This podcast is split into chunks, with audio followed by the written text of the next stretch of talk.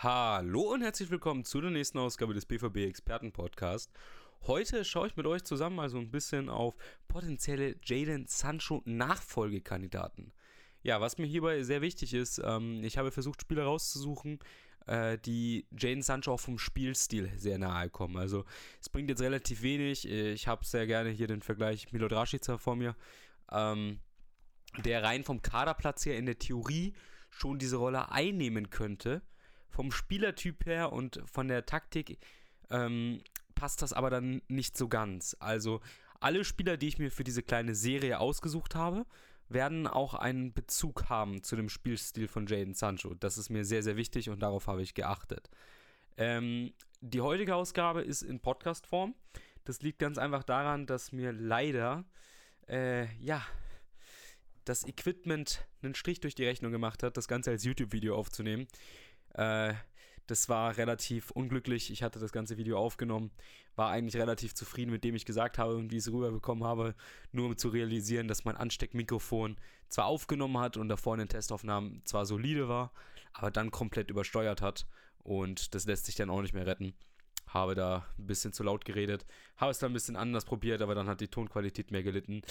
Naja, ähm, daran resultiert, dass ich das Mikrofon zurückgeschickt habe und habe mir jetzt ein etwas hochwertigeres besorgt und dann würde ich mal sagen, dass ab spätestens kommender Woche euch endlich YouTube-Videos erwarten können. Aber Zurück zum heutigen Thema. Drei Nachfolgekandidaten für Jane Sancho. Ich habe es gerade schon anklingen lassen. Äh, die Spieler müssen auch vom Spielertyp her zu Jane Sancho passen, also müssen sehr ähnlich sein. Ein weiterer Punkt, dieser bezieht sich aber nur speziell auf die heutige Folge, ist, dass die Spieler auch verfügbar sein sollen in diesem Sommer. Ich habe mir jetzt für heute drei Spieler rausgesucht, die ich euch vorstellen möchte. Zwei Kandidaten hiervon haben nur noch einen Vertrag bis 2021 und der letzte Kandidat hat diesen Sommer eine Ausstiegsklausel, welche gezogen werden kann und ist somit ebenfalls potenziell auf dem Markt. Das ist ganz wichtig. Also alle Alternativen, die ihr heute hört, sind Kandidaten, die definitiv verfügbar sind und auch gar nicht so unrealistisch sind. Natürlich ähm, könnte ich jetzt hier auch einen Kai Havertz nennen, der ist nämlich auch verfügbar. Der würde auch vom Spielertyp her auch noch irgendwie reinpassen, also das könnte man dann auch noch irgendwie so verkaufen. Aber der ist für den BVB eigentlich momentan nicht zu haben. Aber diese Diskussion möchte ich heute gar nicht aufmachen. Ich hätte gesagt, wir fangen auch direkt an mit Spieler Nummer 1. Luis Sinisterra von Feyenoord Rotterdam. Ja, äh, der Kolumbianer, äh, momentan in der Niederlande aktiv für eben Rotterdam, äh, ist ein sehr interessanter Spieler. Und wieso ich ihn auf, ja, sage ich jetzt mal, Nummer 1 gepackt habe, also übrigens ist es jetzt hier kein Ranking, also das ist jetzt nicht Top 1, Top 2, Top 3. Äh, es sind einfach nur drei Spieler. Ich werde dann am Ende nochmal ein Resümee ziehen, wie ich die Spieler, sage ich jetzt mal, einschätzen würde äh, in einem Ranking. Also dann würde ich sagen, hey, äh, Sinistella würde ich am allerliebsten haben oder würde ich am, gar nicht haben von den drei. Irgendwie so kommt dann nochmal am Ende, aber ich finde, wenn ich dann über die einzelnen Spieler sprechen werde, wird dann schon so langsam und so leicht meine Meinung durchklingen. Ja, zu Sinistella selbst. Äh, Sinistella, wie gerade schon begonnen zu erwähnen, ist momentan bei Feyenoord Rotterdam unter Vertrag und auch nur bis 2021. Das ist natürlich ein Vorteil. Sinisterra ist gerade deswegen so interessant, weil er von den Stats, also wenn man das jetzt ähm, statistisch auffasst, ist Sinisterra mit am ähnlichsten, wenn nicht sogar der ähnlichste Spieler zu Jaden Sancho.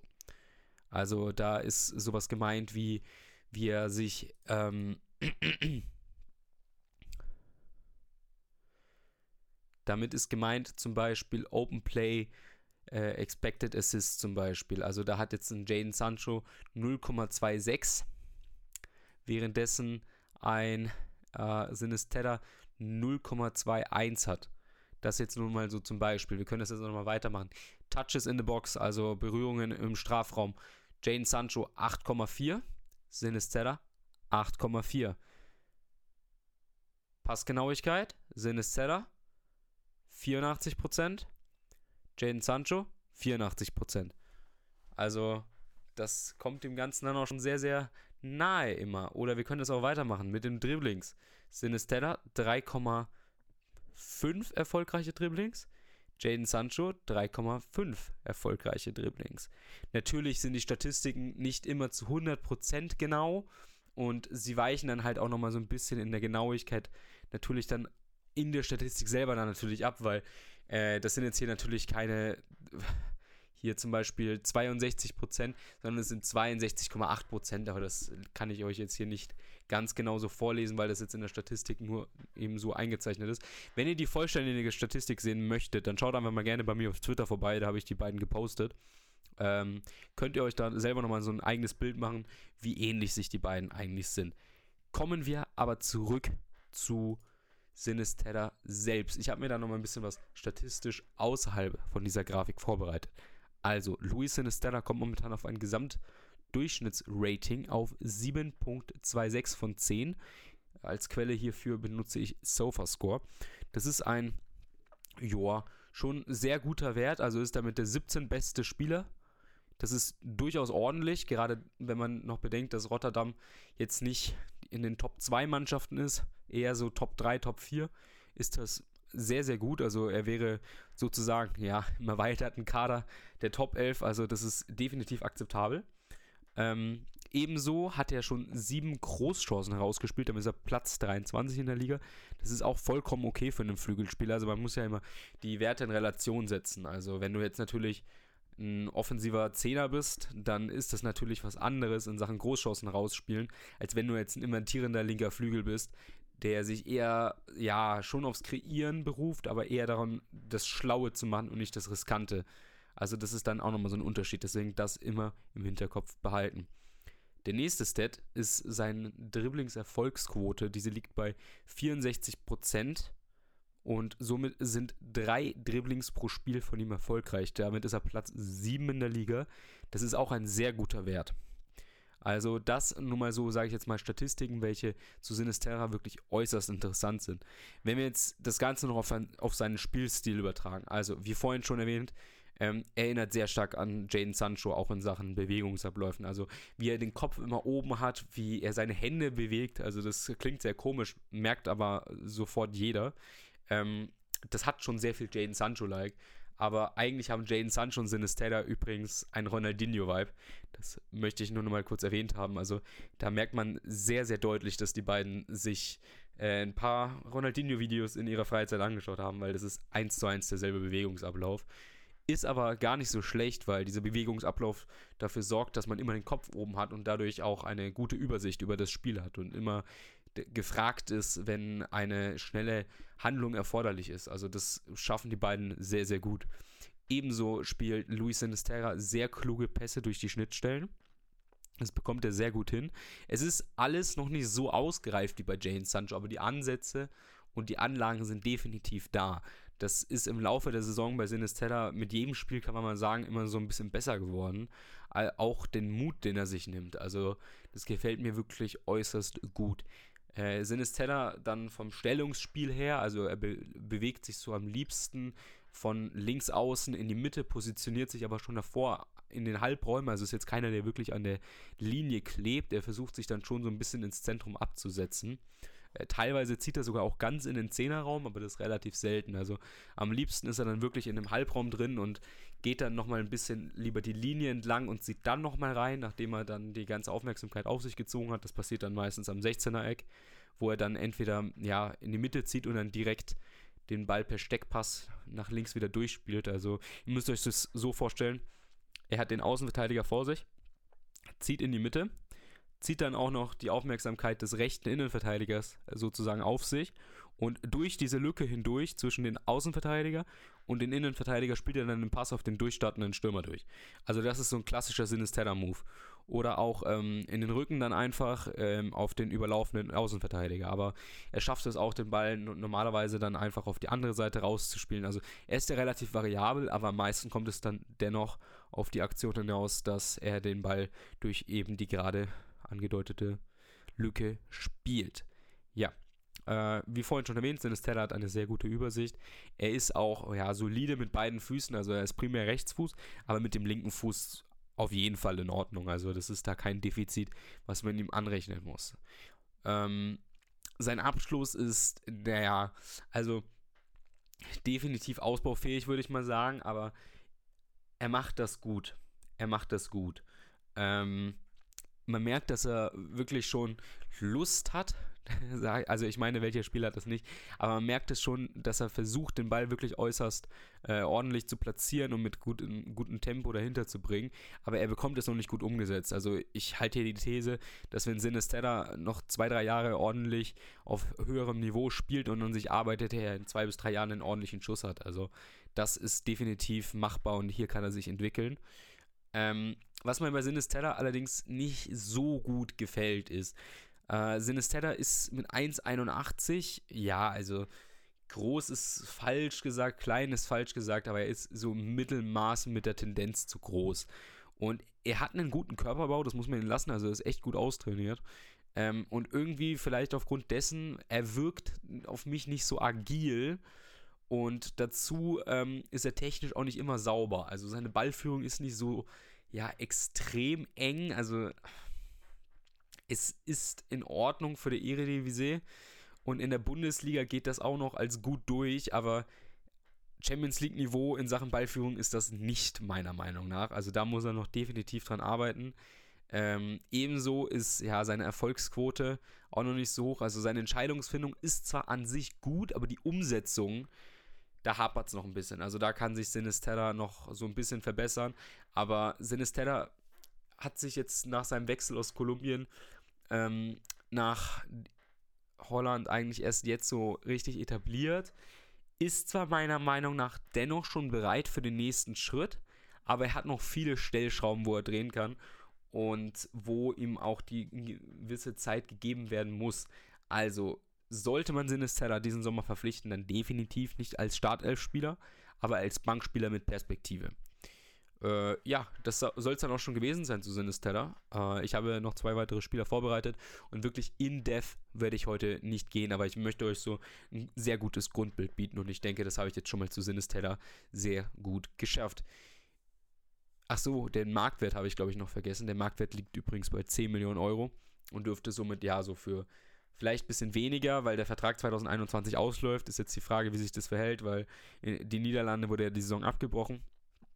Ähm, ich würde einfach mal trotzdem schätzen, weil er wirklich eine sehr, sehr gute Saison gespielt hat, dass man ihn so ja auf 15 Millionen Euro einstufen kann. Mit einem Vertrag bis 2022 würde ich sagen 20 Millionen. Dadurch, dass jetzt der Vertrag halt 2021 endet und er irgendwie so gut ist, gleicht sich das irgendwie aus. Ist aber, wenn ich ganz ehrlich bin, momentan nahezu unmöglich einzuschätzen mit der Krise. Und ich jetzt habe und ich habe jetzt auch keinen wirklichen Finanzreport von Feyenoord vor mir liegen. Also ja, aber mit den alten Regeln, sage ich jetzt mal, sind 15 Millionen Euro eine realistische Summe. Gut, machen wir weiter mit dem nächsten Spieler. Der nächste Spieler ist Eberechi Ese von den Queens Park Rangers. Ähm, ist nominell im Gegensatz zu Sinisterra ein Zehner, kann aber auch auf den linken Außenpositionen spielen, so als sogenannter Inverted Winger und macht das meiner Meinung nach dort auch am allerbesten. Also er gefällt mir dort deutlich besser als auf der 10, äh, weil einfach seine Stärken viel besser zum Vorschein kommen. Also Sinisterra ist ein ganz klarer linker Flügel, Ese eher so ein Halbraumspieler. Also der Unterschied ist halt ein Sinisterra hat genauso die Möglichkeit, sein Spiel so anzupassen, dass er links die Linie runtergeht, während ein Esel wirklich schon sehr klar von links dann in die Mitte zieht. Also das ist dann schon primär. Ähm, machen wir mal kurz mit den Stats bei Ese weiter. Also Ese kommt diese Saison auf 37 Spiele in der Championship und erzielt dort 12 Tore und 8 Vorlagen. Äh, ist schon mal ein sehr guter Stat. Ähm, ebenso hat er ein Durchschnittsrating von 7.33 von 10 und damit ist er auf Platz 3 der besten Spieler der Liga. Also er ist der drittbeste Spieler der Championship. Mit den 8 Vorlagen ist er auch auf Platz 5 und mit den 12 Toren auf Platz 12. Ebenso hat er 11 Großchancen erspielt und liegt somit auf Platz 7. Er spielt 1,9 Keypässe das Spiel und ist somit auf Platz 13 und hat eine Dribblings-Erfolgsquote von 63% und setzt auch zu drei erfolgreichen Dribblings pro Spiel an. Damit ist er auf Platz 3. Ähm, Ese, wenn ich ihn jetzt beschreiben müsste, ein unglaublich guter Techniker mit einem sehr effizienten Dribbling im Verbund mit einem gewissen Flair. Nicht nur mit einem gewissen Flair, mit Flair. Also Ese ist, wie vorhin schon erwähnt, ein gelernter Zehner, welcher sich mit seinem Dribbling und seiner starken Ballführung im Verbund mit einem guten Antritt wirklich ja, sehr leichtfüßig durchs Mittelfeld bewegt und er spielt seine Spieler mit äh, gewissen Tricks oft aus und es wirkt so, als würde er sie demütigen, aber die Tricks sind einfach nur effizient aus der Situation heraus. Und das zeigt einfach, dass Ese ein verdammt starker Spieler ist. Sein Dribbling ist niemals überflüssig. Sein Dribbling ist einfach immer nur effizient. Ein Ese ist auch sehr pressingresistent. Also wenn du ein Ese presst äh, mit drei Spielern, ein Ese dreht sich durch diese drei Spieler irgendwie durch. Sein Dribbling ist hervorragend und ich würde jeden von euch raten, auch wenn ich YouTube-Scouting ähm, ja ein bisschen fragwürdig finde, wenn man von einem Spieler hört und sich dann was anschaut, weil das dann schon ein bisschen sehr stark biased ist. Aber ihr müsst euch dennoch mal die Dribblings von Ese anschauen. Also das ist wirklich eine Augenweide. Das ist absolut hervorragend. Aber es wäre auch genauso bizarr, jetzt Ese nur auf sein Dribbling zu beschränken. Also ein Ese hat auch eine sehr, sehr gute Entscheidungsfindung im Verbund mit einem guten Passspiel. Also Ese ist ebenso ein sehr guter Spielmacher. Er weiß, wann er sich vom Ball zu trennen hat, wie er seine Mitspieler einsetzt. Er spielt die Bälle sehr, sehr gut durch die Schnittstellen durch, sei es auf den hinterlaufenden äh, Stürmer äh, nicht hinterlaufenden Stürmer, den Stürmer, der in die Tiefe geht, oder sei es auf die Flügelspieler, die diesen Weg machen. Er schafft es immer, die Spieler gut einzusetzen, auf jede Art und Weise. Und was ich bei Ese eben so besonders finde, im Gegensatz zu Sinistella, nicht nur, dass Ese meiner Meinung nach in einer besseren Liga spielt. Ich finde die zweite englische Liga besser als die Eredivisie. Ähm, er macht es auch auf nochmal einer Qualitätsstufe höher. Ese ist für mich ein unglaublich unterbewerteter Spieler. Ich finde ihn so unglaublich gut. Ähm, und er bekommt gerade in Deutschland, in England sieht das ein bisschen anders aus, ähm, absolut null mediale Aufmerksamkeit. Also ich habe in meiner BVB-Timeline so ein, zwei Kandidaten mit Ausnahmeregelung äh, jetzt hier nochmal mit inkludiert, den guten Alex und Halbraum Monkey. Ähm, habe ich also insgesamt vier Stück, die ihn überhaupt erst kannten und auch im Detail. Also von äh, ja, den, sag ich jetzt mal, Nicht-Scouts, äh, noch der gute Micha und äh, Frau W. Die kannten ihn noch sehr gut und haben ihn vorgeschlagen. Und ich bin ganz ehrlich, ich habe ihn auch erst äh, durch sie kennengelernt und ich bin absolut erstaunt. Also ich habe mir genau ein Spiel von den Queens Park Rangers angeschaut ähm, und da ist er mir wirklich hervorragend aufgefallen. Also ich möchte übrigens nochmal betonen, wenn wir schon dabei sind, ich kenne zwar die drei Spieler, die ich vorstelle, schon gut genug, um sie euch vorzustellen und ich kann euch auch die Stärken relativ gut aufzeigen, aber so wirklich in-depth wird das leider nichts. Da müsste ich mir dann zwei Tage lang Spiele wieder anschauen und irgendwas raussuchen. Ähm, das ist es dann leider nicht wert, wenn ich versuche, jede Woche euch da drei vorzustellen und noch auf Twitter anderweitig Content biete. Ich hoffe, ihr seht mir das nach. Das soll nur so als Grundüberblick dienen. Sollte es ein bisschen ernster werden, würde natürlich eine In-Depth-Analyse folgen. Ja, ähm, bei Ese, wenn man jetzt auf die Schwachstellen schaut, also ein Ese, ähm, ich habe in einem Group-Chat nochmal nachgefragt, wo viele Engländer dabei sind, die ihn sehr, sehr gut kennen. Ähm, ich habe gefragt, was hat äh, Ese eine ja, signifikante Schwäche? Die Antwort war, dass er ein Zehner ist. Also Zehner in Bezug auf, dass er diese Position spielt. Und das sagt einiges über den Spieler aus. Also ähm, er hat jetzt keine Schwäche in Sachen Abschluss, er hat keine Schwäche in Sachen Entscheidungsfindung. Er ist auch relativ ruhig, also er macht das wirklich mit einer Abgeklärtheit. Ähm, er ist auch defensiv solide, also er fällt da jetzt nicht negativ auf äh, macht da seinen Job, den er machen muss. Er hat ein solides Tempo. Ich würde ihn jetzt, ja, ich würde ihn jetzt nicht als unglaubliches Sprintmonster bezeichnen, aber er hat schon einen sehr guten Antritt und kann sich im Zentrum gut durchsetzen. Ist jetzt aber keiner für ein äh, Sprintduell gegen Hakimi, sagen wir es mal so. Ähm, ja, also Ese ist ein sehr kompletter Zehner, ist auch mit beiden Füßen äußerst gut. Äh, ist jetzt nicht komplett beidfüßig, aber schon so, dass man mit dem schwachen Fuß hier noch auch arbeiten kann. Und er ist definitiv bereit für den nächsten Schritt, also ohne Frage. Also ich würde ihm auch zutrauen, sich äh, in einen Top-6-Verein der Premier League sofort zu etablieren. Ähm, und das Lächerliche ist ja, Ese hat laut Transfermarkt nur einen Marktwert von 9 Millionen Euro und sein Vertrag läuft 2021 aus. Also wenn man Ese in der Theorie für 15 Millionen Euro bekommt, könnte das ein unglaublicher Stil werden. Also Ese ist ein sehr, sehr, sehr, sehr guter Transfer, meiner Meinung nach. Und ich denke, ihr könnt schon ein bisschen raushören, was mein Favorite aus äh, den heutigen drei ist. Ähm, wenn ihr zu Ese mal etwas Detaillierteres haben möchtet, lasst es mich sehr gerne wissen. Äh, er ist ganz oben auf der Liste meiner Lieblingsspieler mal wieder. Gefällt mir äußerst, äußerst gut. Naja, ich hätte gesagt, wir machen dann auch schon direkt weiter mit dem nächsten Spieler. Die Rede ist von Thiago Almada. Von, ähm, ach übrigens, äh, was ich bei Ese vergessen habe, Ese ist 21 Jahre alt ähm, und hat noch kein Länderspiel bestritten für die erste Mannschaft. Das habe ich noch vergessen zu erwähnen, stand noch in meinen Details drin.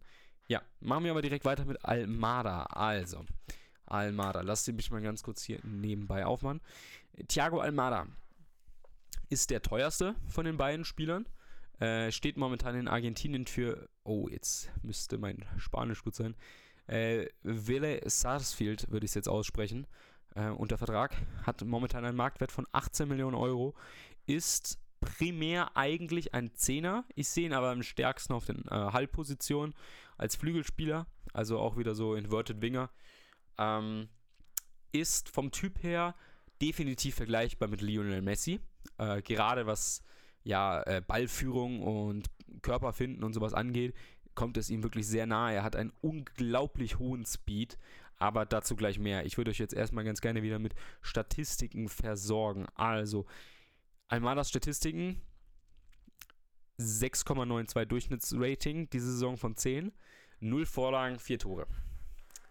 Ja, ähm, wenn man sich dann, sage ich jetzt mal, ja, diese spielerischen Stats noch anschaut, gibt es auch keine besonders auffällige Statistik, weil Almada da nicht besonders gut ist. Das hat aber einen speziellen Grund. Äh, Almada äh, hat nicht die wirkliche Spielzeit, die man denkt. Denn Almada ist noch, ja, körperlich äußerst zurückgeblieben, sage ich jetzt mal. Also ihm fehlt da noch einiges an Entwicklung. Also diese Saison äh, hat er 22 Spiele bestritten und in denen ist er nur 10 gestartet. Also seine Durchschnittsminutenzahl auf dem Feld liegt bei 54 Minuten. Das ist nicht wirklich gut. Ähm, nichtsdestotrotz ist Almada ein verdammt spannender Spieler, auch wenn die Statistiken jetzt hierfür nicht bedingt sprechen. Ähm, ich habe es gerade schon mit dem Dribbling angefangen. Ein Almada hat jetzt schon ein unglaubliches Grundskillset, sage ich jetzt mal, was noch sehr, sehr roh ist. Und er hat auch so gewisse Skills wie in Sachen äh, Entscheidungsfindung, äh, Pressingresistenz und Spielintelligenz, die einen Spieler, sage ich jetzt mal, schon von der Masse abheben, denn es gibt viele dribbelstarke, schnelle Spieler, aber nur die wenigsten davon sind wirklich spielintelligent und pressingresistent und bieten kreative Lösungen an. Also das sind nochmal so extra Trades, die einen guten Spieler von einem sehr guten Spieler abheben und das hat Almada schon. Ähm, er ist technisch auch wirklich hervorragend. Also ich habe es jetzt schon mit dem Dribbling so ein bisschen angedeutet, aber Almada ist technisch zu 100% sauber. Also es gibt eigentlich keinen Ball, den er nicht verwerten kann und es gibt eigentlich keine Finte, die er nicht beherrscht. Das muss auch nochmal erwähnt sein.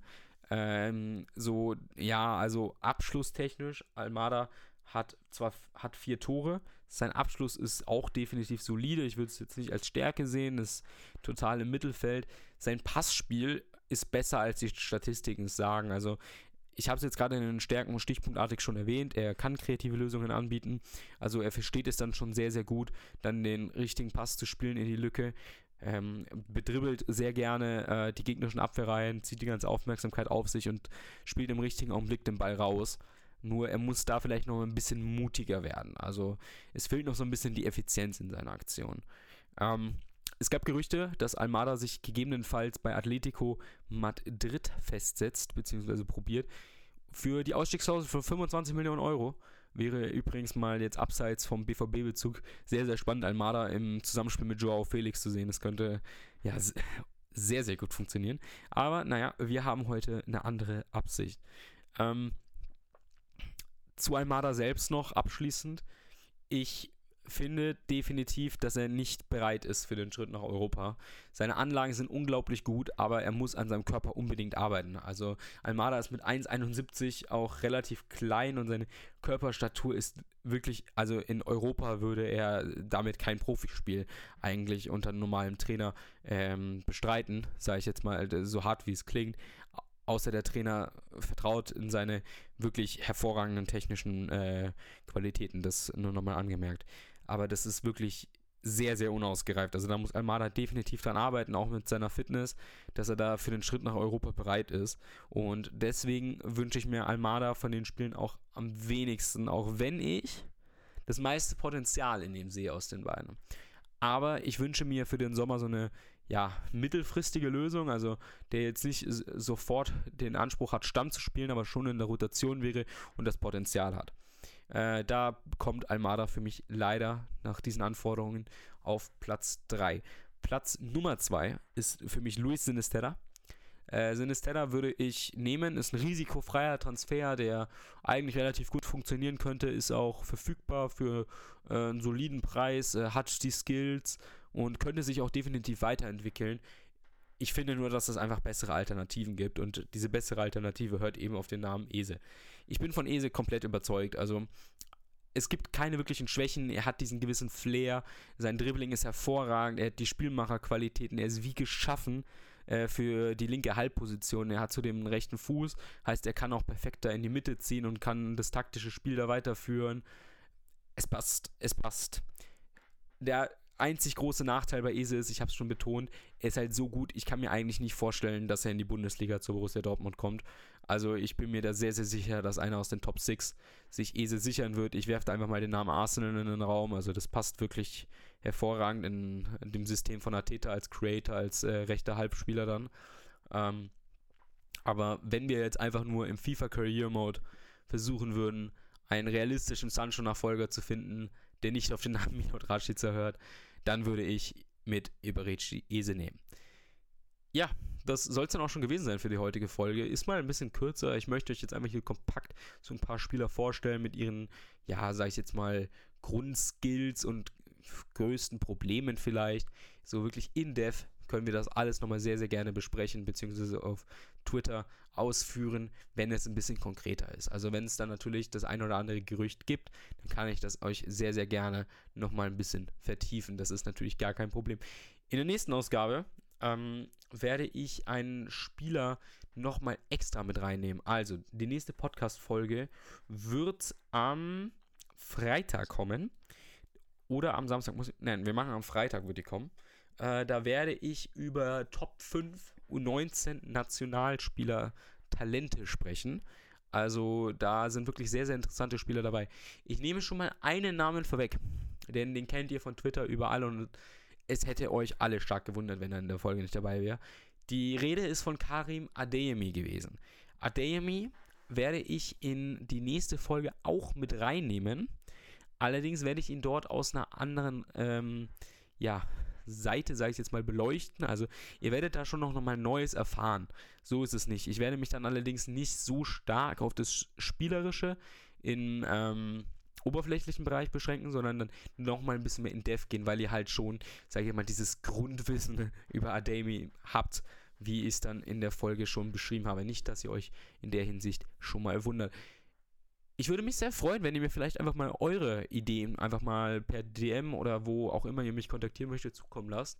Ähm, ich finde es einfach sehr, sehr interessant, da einfach mal so ein bisschen drüber zu sprechen. Ich habe mir nämlich, wenn ich so Jane Sancho früher selber versucht habe zu setzen, ohne da jetzt wirklich zu scouten oder sowas wirklich rauszusuchen, sehr, sehr schwer getan. Aber mittlerweile merke ich, dass es wirklich sehr viele vielversprechende Talente gibt, welche da auch qualitativ reinpassen. Und ich freue mich sehr, euch diese vorzustellen. Also, wenn ich hier auf meine Liste schaue, habe ich noch ähm, und Spieler, die ich nicht vorgestellt habe, also noch nicht erwähnt habe, habe ich stand jetzt noch acht weitere Spieler. Und ich habe noch nicht alles durchgescoutet. Ich hätte gesagt, wenn ihr Bock darauf habt und euch das heute gefallen hat, dann sehen wir uns beim nächsten Mal. Lasst uns auf iTunes, beziehungsweise mir, ich bin ja heute alleine, sehr gerne eine Bewertung da. Das würde uns wirklich sehr helfen, im Ranking ein bisschen weiter nach oben zu kommen und von äh, Usern gehört zu werden, welche nicht über Twitter äh, mit mir in Kontakt stehen oder über Instagram oder in Zukunft über YouTube. Diese einfache Bewertung kostet dich vielleicht eine Minute Zeit, wenn überhaupt, von mir aus zwei, wenn du noch etwas dazu schreiben möchtest, würde mich aber in meiner Arbeit wirklich hervorragend unterstützen und wäre die beste Art und Weise, wie du deine Dankbarkeit für diesen Podcast zeigen könntest.